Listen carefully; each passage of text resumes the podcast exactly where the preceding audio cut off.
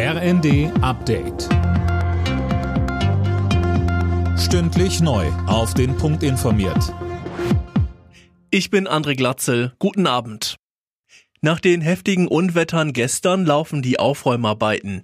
Vor allem Nordrhein-Westfalen hat es schwer erwischt. Mehr von Laura König. In Paderborn hat ein Tornado eine Schneise der Verwüstung hinterlassen. Alleine dort wurden über 40 Menschen verletzt, 13 davon schwer. Zwei weitere Tornados zogen durch Höxter und Lippstadt. Allein in NRW dürfte der Schaden wohl weit in die Millionen gehen. In Wittgart in Rheinland-Pfalz wurde ein 38-Jähriger durch einen Stromschlag in seinem vollgelaufenen Keller getötet. Und in Bayern stürzte eine Schutzhütte ein, 14 Menschen wurden verletzt. Nachdem sich Altkanzler Schröder aus dem Aufsichtsrat des russischen Energiekonzerns Rosneft zurückgezogen hat, fordert Bundeskanzler Olaf Scholz weitere Konsequenzen. Schröder müsse von weiteren Posten zurücktreten. Aktuell ist der Altkanzler unter anderem noch als Lobbyist für die Gazprom-Tochtergesellschaften tätig.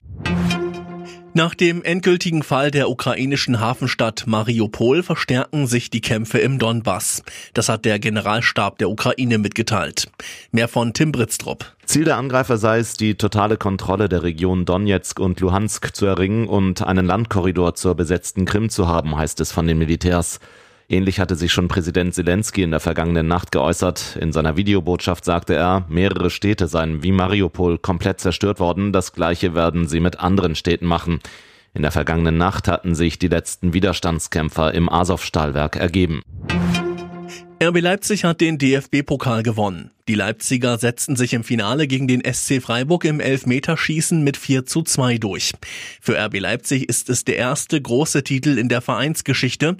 RB-Geschäftsführer Oliver Minzlaff sagte im ersten, Ich glaube, wir müssen mal innehalten und sehen, was wir in diesen letzten 13 Jahren erreicht haben, in sechs Jahren Bundesliga. Wir haben hier vor fantastischer Kulisse gespielt, einen absoluten Pokalfight, der dann bis ins Elfmeterschießen ging. Und äh, ja, das müssen wir sacken lassen. Das ist äh, großartig. Alle Nachrichten auf rnd.de